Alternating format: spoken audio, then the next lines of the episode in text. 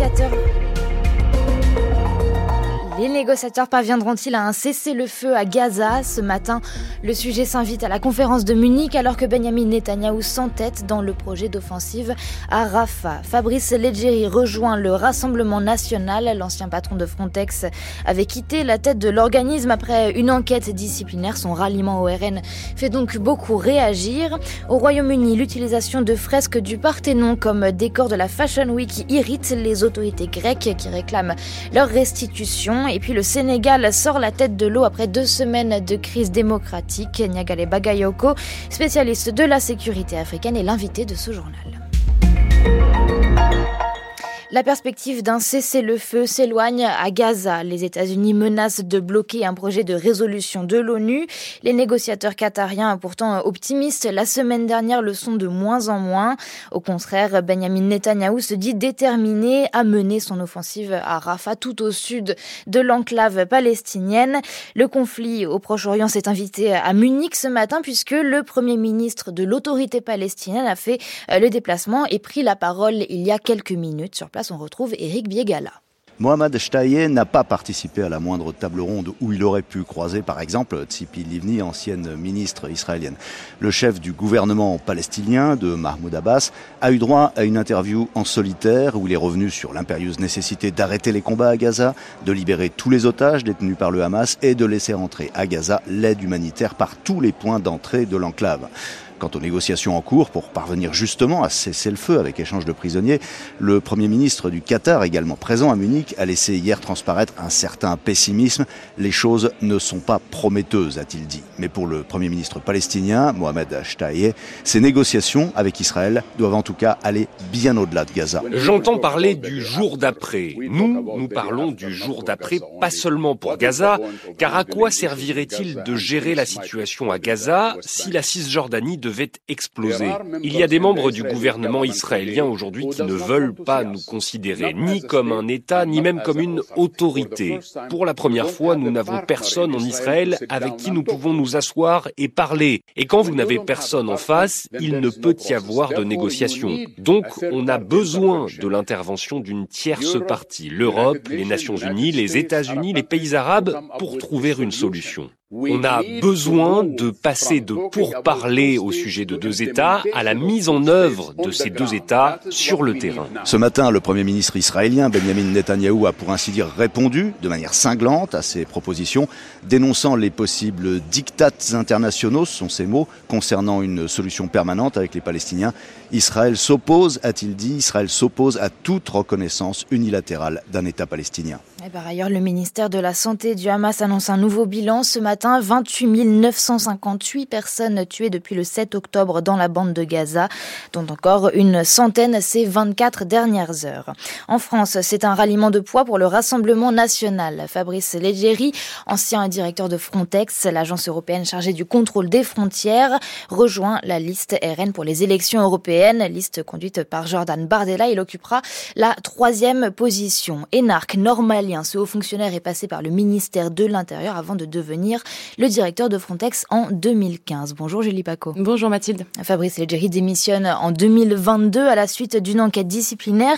C'est une figure très contestée par la gauche européenne et les ONG qui l'accusent de tolérer des refoulements illégaux de migrants. Oui, Fabrice Leggeri se positionne comme défenseur de l'imperméabilité des frontières européennes. Il le rappelle d'ailleurs dans le journal du dimanche. Aujourd'hui, il est déterminé à combattre la submersion migratoire, une une submersion migratoire aujourd'hui encouragée, dit-il, par la Commission européenne. Et s'il assure avoir quitté ses fonctions de directeur de Frontex en avril 2022, faute de moyens nécessaires pour mener à bien sa mission, la réalité est quelque peu différente. Visé par une enquête disciplinaire de l'OLAF, l'Office européen de lutte antifraude, Fabrice Leggeri n'aurait pas respecté les procédures. Et il est même soupçonné d'avoir encouragé ce qu'on appelle les pushbacks, Julie. Oui, les renvois illégaux de demandeurs d'asile présents en Grèce vers la Turquie.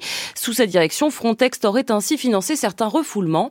D'après un rapport confidentiel de l'OLAF, que se sont procurés plusieurs grands médias européens, des bateaux de garde-côte de garde-côte grecs cofinancés par Frontex Frontex aurait participé à ces refoulements illégaux, tandis que Fabrice Leggeri aurait fermé les yeux sur les renvois de migrants vers la Turquie opérés par les autorités grecques, en suspendant notamment les patrouilles d'avions au-dessus de la mer Égée. L'ancien directeur a toujours rejeté ces accusations, mais il choisit de démissionner juste avant l'ouverture d'une procédure disciplinaire à son encontre. Une démission euh, dont s'émeut alors Jordan Bardella, estimant que Fabrice Leggeri a été persécuté pour avoir tenté un tant soit peu de défendre les frontières européennes. Jordan Bardella qui se félicite aujourd'hui de voir un haut fonctionnaire rejoindre la liste du Rassemblement national pour les élections de juin prochain et grossir les rangs d'un parti d'extrême droite toujours en quête de crédibilité. Merci Julie Paco. Dans l'actualité française également, cet incendie toujours en cours dans un entrepôt de l'Aveyron. 900 tonnes de batteries de lithium sont parties en fumée. Il s'agit du site industriel SNAM, un des leaders européens du recyclage de batteries. La population du lieu-dit de la commune de Viviers a été confinée toute la soirée d'hier pour se protéger de la masse de fumée. Et puis cette manifestation interdite dans le Tarn à Sexe autour du chantier de l'A69. L'appel à reprendre la ZAD est maintenu pour cet après-midi à partir de 14h.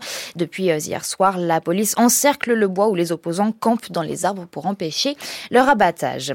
Ça chauffe entre le Royaume-Uni et la Grèce après ce défilé hier à la Fashion Week de Londres, puisque l'un des créateurs a choisi les frises du Parthénon exposées au British Museum comme décor pour sa Alors, au-delà du manque de respect évoqué pour l'œuvre de Phidias, l'événement ravive des tensions ancrées entre les deux pays. La Grèce réclame le retour des fresques du Parthénon depuis des années. Elle estime qu'elles ont été volées, ce que le Royaume-Uni dément formellement, Richard Place. En organisant un défilé de mode dans la salle où les frises du Parthénon sont exposées, le British Museum, une nouvelle fois, démontre qu'il n'a aucun respect pour les chefs-d'œuvre du sculpteur Phidias. Lina Mendoni, la ministre grecque de la Culture, est visiblement furieuse. Voir des mannequins déambuler devant ces vestiges ne lui a pas du tout plu. Athènes ne rate pas une occasion de faire savoir son mécontentement à ce sujet. Il y a trois mois, Rishi Sunak, le premier ministre britannique, avait annulé tardivement un rendez-vous avec son homologue grec, Kyriakos Mitsotakis, alors que ce dernier était à Londres. Il venait de dire à la télévision que garder les frises du Parthénon en Angleterre, c'était comme couper la Joconde en deux. Ces œuvres ont été obtenues après un pillage, affirme Athènes, qui exige leur retour dans un musée où une place est déjà réservée pour ces 75 mètres de marbre. Faux, répond Londres, elles ont été achetées de manière tout à fait légale, des documents le prouvent. Le British Museum n'entend pas se séparer de l'une de ses pièces maîtresses. Richard Place à Londres pour France Culture.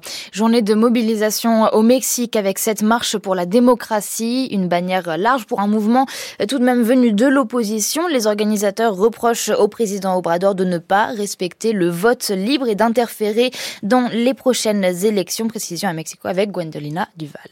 Tout part d'une réforme constitutionnelle poussée par le président mexicain qui entend modifier le système électoral au cœur de la colère de l'opposition. D'abord, López Obrador veut diminuer le Parlement mexicain de plus d'un tiers avec l'élimination de 200 députés et 64 sénateurs issus du vote plurinominal. La réforme prévoit aussi la centralisation des tribunaux électoraux, l'ouverture à plus de consultations et de votes numériques, et puis elle veut remplacer l'Institut national électoral actuel, chargé d'organiser les scrutins, par la création d'un autre organisme fédéral.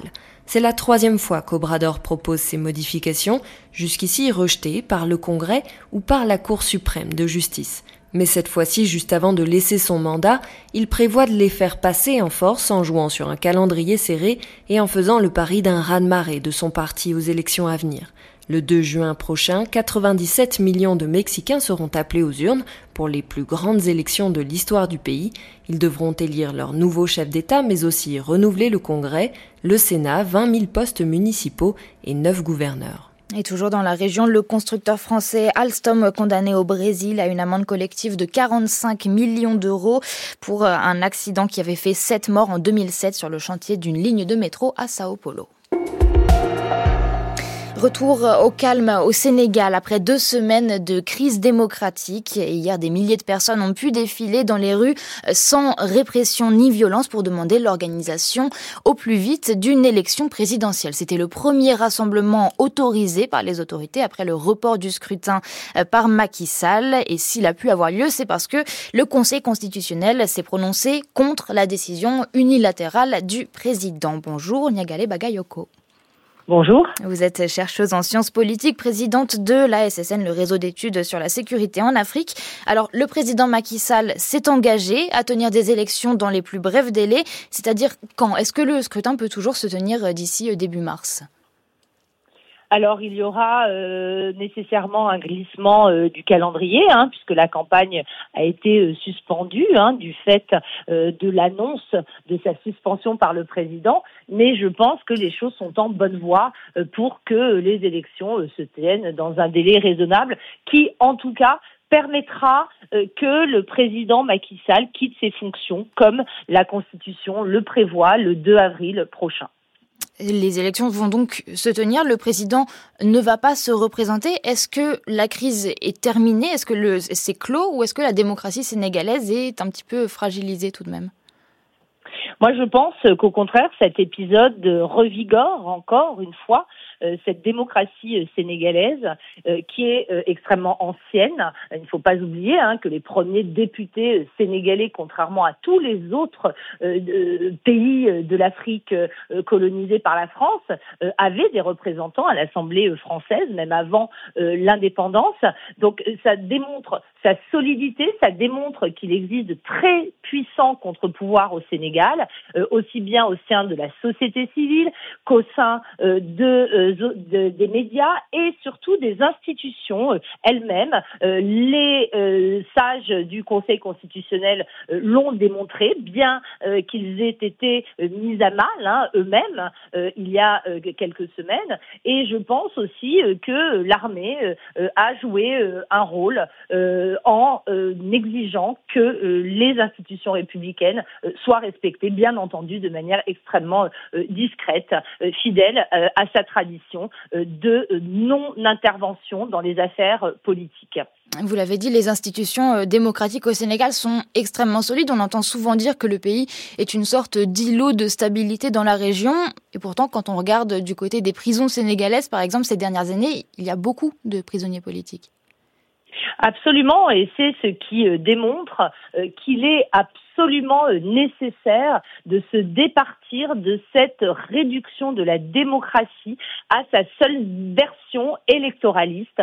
La tenue de scrutins euh, électoraux et la désignation dans les urnes euh, de dirigeants civil n'est pas un blanc-seing et le respect de l'état de droit, des libertés fondamentales et la non-instrumentalisation pardon, euh, de euh, la euh, justice à des fins politiques doivent être considérés comme des critères essentiels et faire qu'un pays ne peut être considéré comme véritablement démocratique que si toutes ces conditions sont réunies. Malheureusement, le bilan du deuxième deuxième mandat de Macky Sall euh, démontre qu'il y a eu des violations très graves euh, de euh, la démocratie et c'est malheureusement le bilan qui restera à son passif, mais au contraire qui démontre que la démocratie sénégalaise résiste comme elle l'a fait au cours des précédentes crises électorales qui ont finalement émaillé régulièrement tous les scrutins passés depuis 2000 et même avant d'ailleurs. Est-ce que cette crise est de nature à rebattre les cartes pour la présidentielle à venir au Sénégal alors euh, tout euh, dépendra hein, de euh, ce qui sera finalement décidé en ce qui concerne la liste des candidats. Va-t-on s'en tenir à celle qui a été validée initialement par le Conseil constitutionnel et qui est finalement à l'origine hein, de l'épisode des 15 derniers jours qui a entraîné un conflit entre l'Assemblée nationale et ce Conseil constitutionnel dont le président a voulu se poser en arbitre, c'est qui lui avait permis de prolonger de 11 mois euh, son euh, mandat.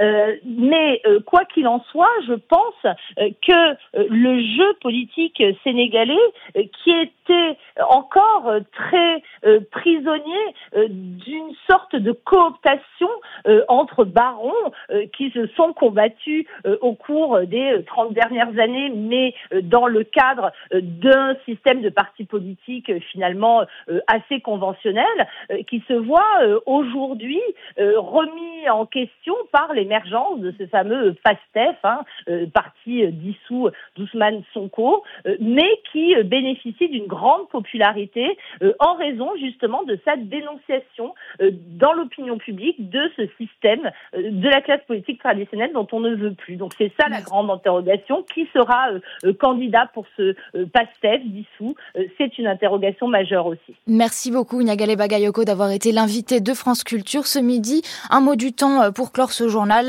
Le temps reste mitigé sur la moitié euh, nord du territoire. Il pleut du nord au centre et sur la Vendée. Les températures sont comprises entre 10 et 19 degrés. Il fait 13 à Lille, 16 à Tarbes, 19 à Montpellier.